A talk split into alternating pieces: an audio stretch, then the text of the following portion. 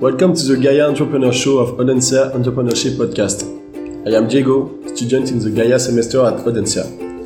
The aim of this show is to offer a better understanding by sharing several testimonies of what could be a Gaia entrepreneur.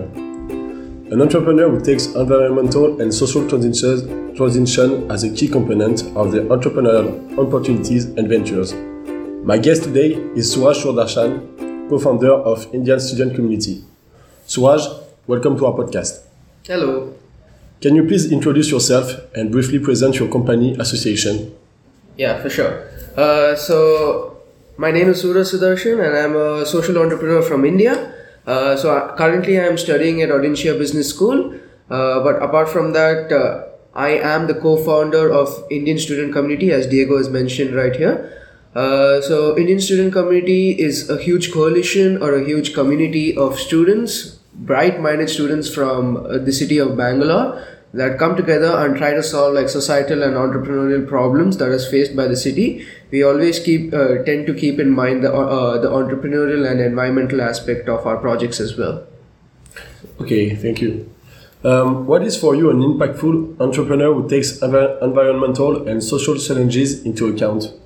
Okay so, any entrepreneur who tries to solve a problem that is faced by the society uh, in an innovative, creative, and entrepreneurial way, at the same time taking care of his uh, impact on the environment, the society, uh, and the people's life in general, is a very impactful entrepreneur, according to me.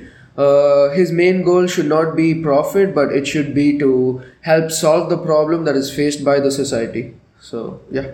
Okay, and based, uh, based on, on your experience, how uh, aspiring entrepreneurs can identify or recognize an impactful and responsible uh, entrepreneurial opportunity?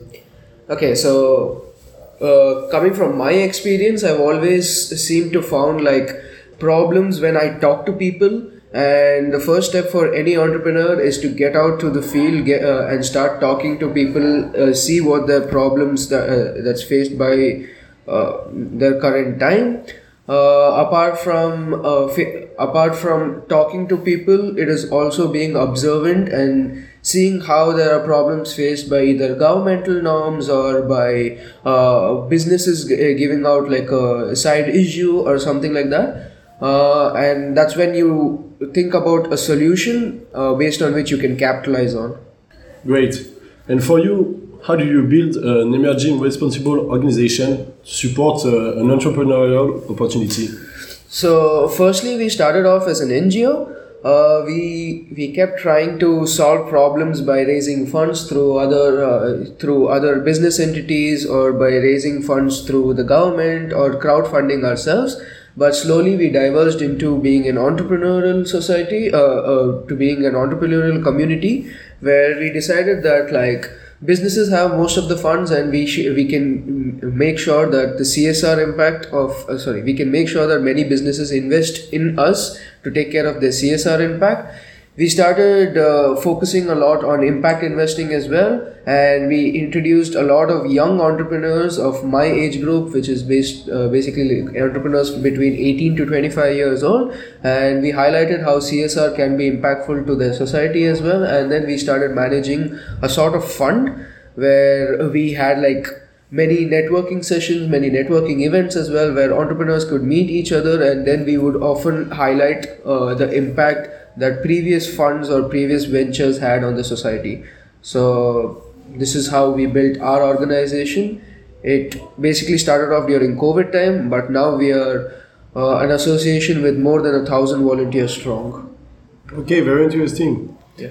And uh, in this association, how do you measure your impact on the problem on the problem you solve? Okay, so measuring the impact that uh, measuring the impact that we have on uh, the solution is very diverse as we have multiple projects that are going on.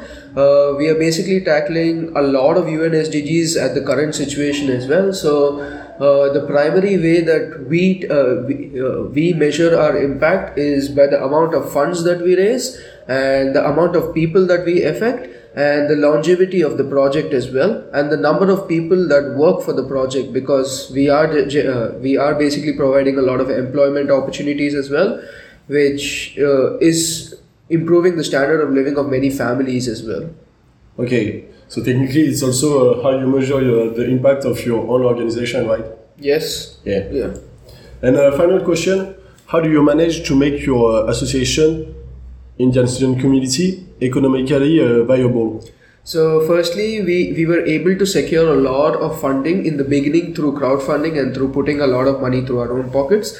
Uh, the core team consists of 13 members, and all of us are mo- sorry, most of us are very young entrepreneurs, and we were able to like put put up money from our own pockets as well.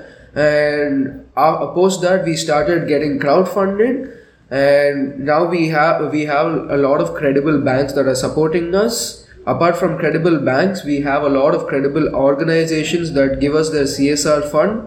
A lot of entrepreneurs and a lot of politicians are backing us as well.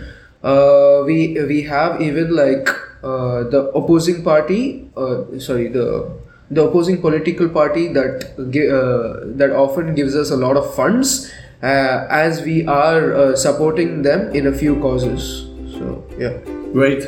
Well, uh, Suraj, uh, thank you very much for participating participating to our show.